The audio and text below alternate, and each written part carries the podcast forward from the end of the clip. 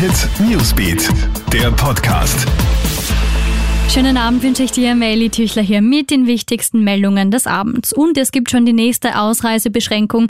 Diesmal trifft es zwei Salzburger Gemeinden. Wegen der hohen Inzidenzzahlen werden ab Freitag in Radstadt und Bad Hofgastein im Salzburger Pongau Ausreisekontrollen eingeführt. Bedeutet für dich, du kannst die Gemeinden nur noch mit einem negativen Corona-Test verlassen. Die Maßnahmen gelten 14 Tage lang. Der Ausreisenachweis darf nicht älter als 48 Stunden sein und wird von allen ab 15 Jahren benötigt. Auch die Testmöglichkeiten sollen erweitert werden. Es müsse rasch reagiert werden, denn die Zahlen würden durch die Decke gehen, so Landeshauptmann Wilfried Haslauer. Corona-Ausbruch im Krankenhaus Oberpullendorf im Burgenland. Aufgrund eines Clusters ist eine Station gesperrt worden. Elf Mitarbeiter sind an Covid-19 erkrankt.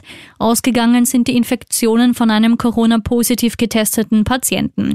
Der OP-Betrieb soll in reduzierter Form fortgesetzt werden.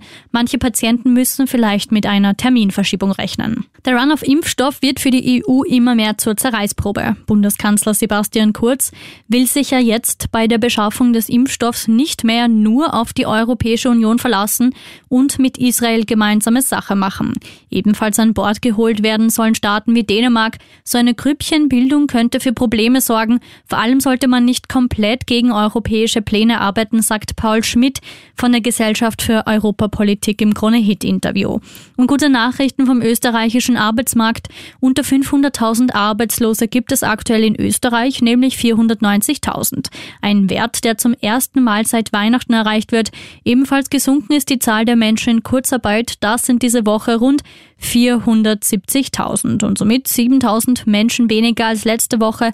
Verantwortlich für diese Zahlen ist auch die Öffnung des Handels, sagt Arbeitsminister Martin Kocher.